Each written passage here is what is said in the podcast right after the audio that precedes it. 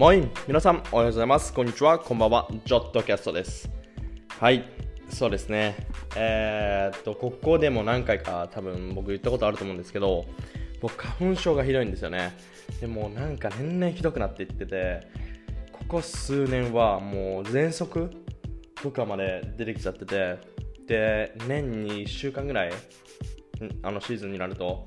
喘息で夜も眠れなくなっちゃうぐらいあの息が吸えなくなるんですよね。でずっと咳しててしんどいですね。これどうにかなんないですかね。はい、えー、今日ちょっと病院行ってきたんですけどあの薬をもらってぐらいでそれちょっとどうにかなるのかなとかって思ったりして多分なんないでしょうね。はい。えっとどうにかしたいです。かなりしんどいです。はいそうですね。冒頭からなんかこんな悲しい話ばっかりして申し訳ないですけどもう一つ今日悲しい出来事が、えー、実はありましてまあ本当に今日は本当にいい一日だったんですけど天気も今日も良くてえー、っとねいつも通りいい一日だったんですけど一つだけまた悲しい事件が事件というかことがありましてそれはですね、えー、これも前に言ったことあると思うんですがドイツは、えー、11月から11月の頭から今までずっと、えー、もう5ヶ月ぐらいになりますね。4ヶ月ぐらいか。になりますね。えー、ロックダウンが続いてるんですね。で、最近ここ数週間ぐらいあの感染者数が落ち着いてきていたので、あのそのロックダウンがちょっとだけ緩くなってたんですよ。えっと、いろんな店が歩き出したりとか、まあもちろん人数制限だったりとか、その、拡大防止の、えっと、防止をしながらの、えっと、もう再開っていう感じだったんですけど最近いろんなとこが開き出して例えば美容院が開いたりだったりとか服屋が開いたりだったりとかしてたんですね。で僕が一番嬉しかったのが、えー、フィットネスジムが、えー、もちろん室内のとこは全然まだ時間がかかりそうなんですけどえっと、僕が登録してるフィットネスジムですごい大きいジムがありましてそこは駐車場もかなり大きいんですね。で駐車場にえっと、器具を置いてで周りと結構距離感が取れるような感じで、えー、感感染拡大防止の防止ながら、えっと、トレーニングジムができるっていう感じで、えっと、1週間ぐらい前かなかな？空いてたんですよ。でそれも人数制限がかかってて1時間の間で16人しか入れないようなシステムで、えっと、予約制だったんですよ。で12時間前に予約できるっていうシステムでじゃあ例えば、えー、次の日のあごめんなさい。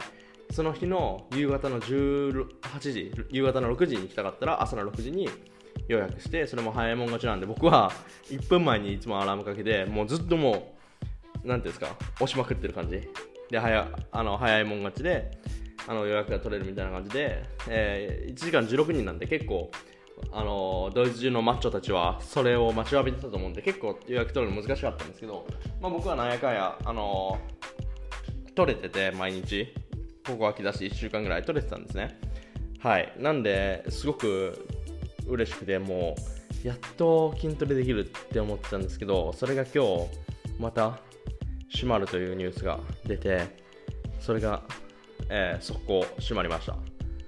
はいえー、悲しいですね。やっとだと思ったのに、また、は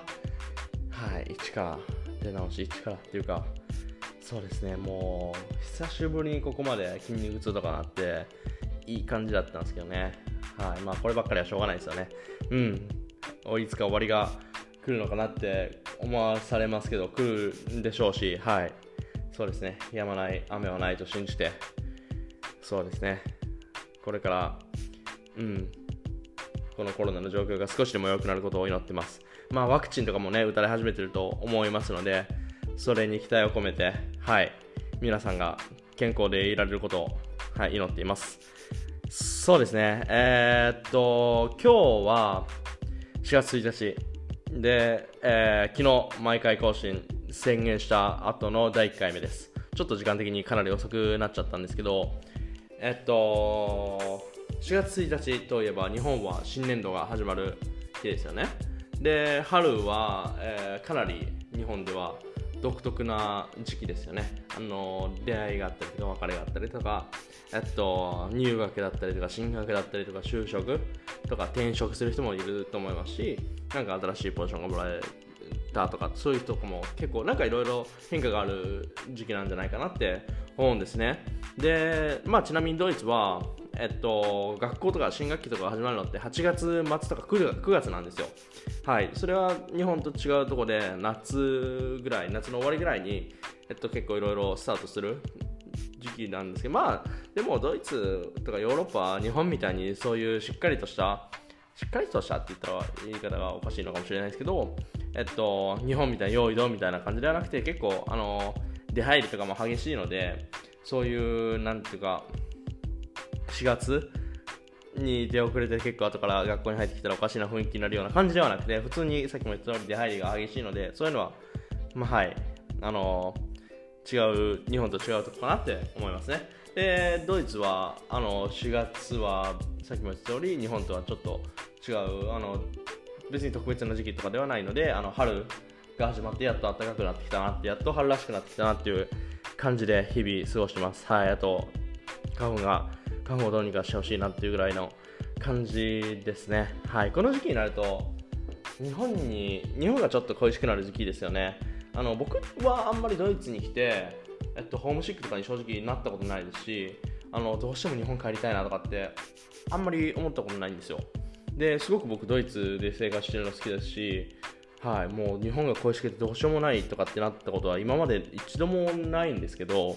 はい、この時期になるとやっぱりその日本って結構この時期が一番僕はもうに時期この時期が一番綺麗なんじゃないかなって桜とかがね満開とかになってて、はい、この時期になるとちょっとだけ日本に、あのー、帰りたいなって帰りたいのはまあそのなんていうかネガティブな感じじゃないんですけどちょっと日本に旅行しに行きたいなと思ったりしますね。はい。まあ日本で桜なんか僕もう7年間ぐらい見てないですからね。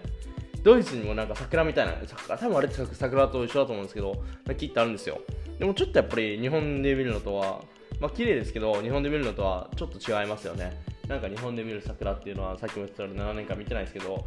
はい、一味違うなって、写真とか見てるだけでも思いますね。はい。いつか、うん、近いうち、春、日本に帰れるのを楽しみにしています。はい、それまで頑張っていこうと思います。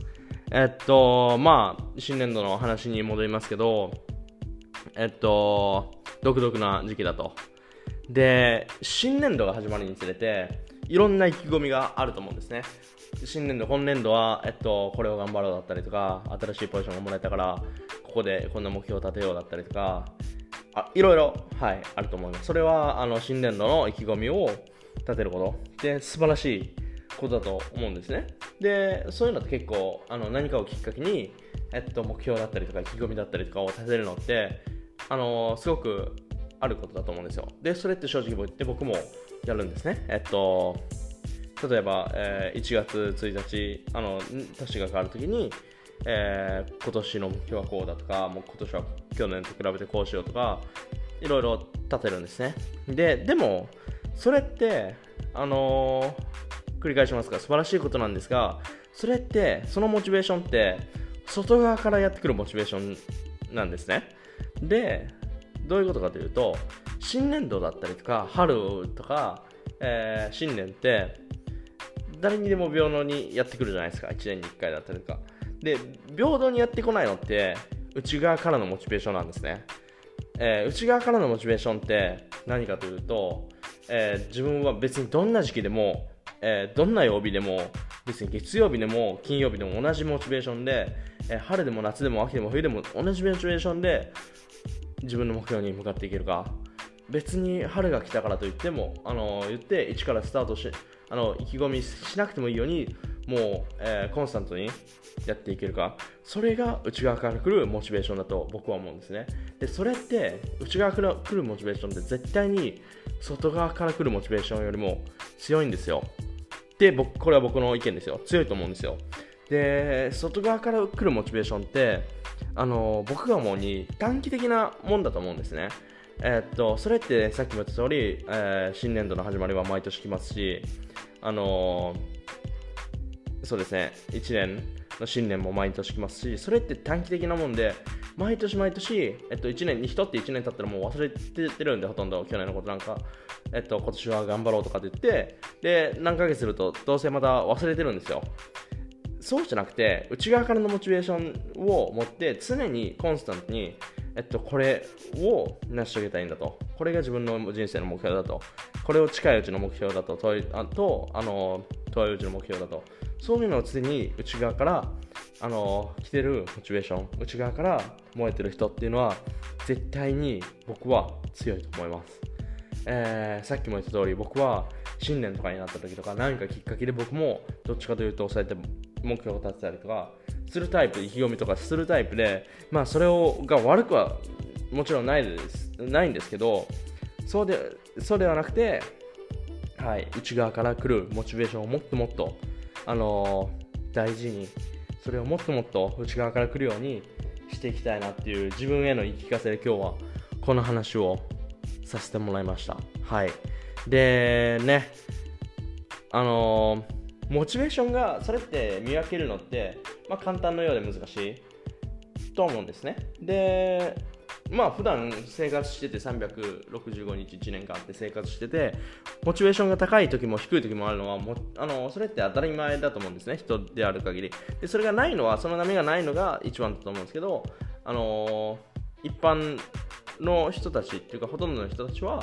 僕も含めそのモチベーションが高い日だったりとか低い日だったりとかあの少なからずあると思うんですね。でそういう時にモチベーションが高い時でも低い時でも一度自分の中で確認してみるのがいいのかなって思うんですね。これ今俺すっげえモチベーション上がってるけどこれって何でだろう？これって外側から来てるのかな？内側から来てるのかなって一度自分にあの聞いてみること。それってすごく大事だなって思うんですね。でそれがもしあの内側から来てるもんだったら自分に聞いてみてそれが自分からの内側から来てるもんだったらそれをめちゃくちゃ大事にしなきゃいけないなって思いますね。はい。それを大事にすることでそれが必ずあの自分の強みになりますしそれを絶対伸ばしていかないといけませんしそれがあの唯一無二のものになっていくと思うんですね。だから内側から来るモチベーションを自分の中で確かめた時それをどんどん伸ばしていくってこと？それが大事だかなって思います。結構モチベーションってあの僕これ結構自分の中でやってることでこれって内側から来てるかな？外側から来てるかなってあの確認って言ったら欲しいかもしれないですけど自分にあの聞いてる時って結構それってほとんど外からから来てることの方が多いんですよね。彼にあのじゃあ例えば自分が尊敬してる上司にあの褒められたからもっと頑張ろうと思うとかえー、っと数字が良かったから先月の数字が良かったからもっと頑張ろうってそれって外側から来てるじゃないですかって僕は思うんですねそのなんていうんですか、えー、これは外側から来てる、これは内側から来てるっていう、あのー、判断も人それぞれだと思うんですけど、僕はそういうのは外側から来てるもんだと思うんですね。で内側から来てるもんって本当にごくわずかなんですよ。はい。なんで、えっと、少しでもそうやって内側から来てるモチベーションがあったりとか、これを自分はやどうしてもやりたいとか、っていうのものがあったら、それを絶対に伸ばしていくのって大事なことだなって僕は思いますね。はい。さっきも言ったようにこれは自分に言い聞かせている話です。これはあ本当本当に、えっと、僕ができてない話なので偉そうに周りの人にどうとかって言えるような話じゃなくてこれは、えっと、僕が僕に対して言ってる話なので、はい、少しでも皆さんも共感できる人が、あの少しでもいてくださったら嬉しいなって思います。はい、そんな感じですかね。まあでも、新年そんなことが言っても新年で新年ではなくてごめんなさい新年度なのではい新しいことが始まる時期だと思うので皆さんえっと少しでも内側から来るモチベーションを見つけたんだったらそれを伸ばしてそれがまだないんだったら常にモチベーションが高い時低い時自分の中で探してはい少しでも自分からモチベーション自分の内側から来るモチベーションがあの出てくるように頑張っていきましょう。はい。今日もここまで聞いていただきありがとうございました。今日も最高の一日にしてください。また次回よろしくお願いします。チャオチャオ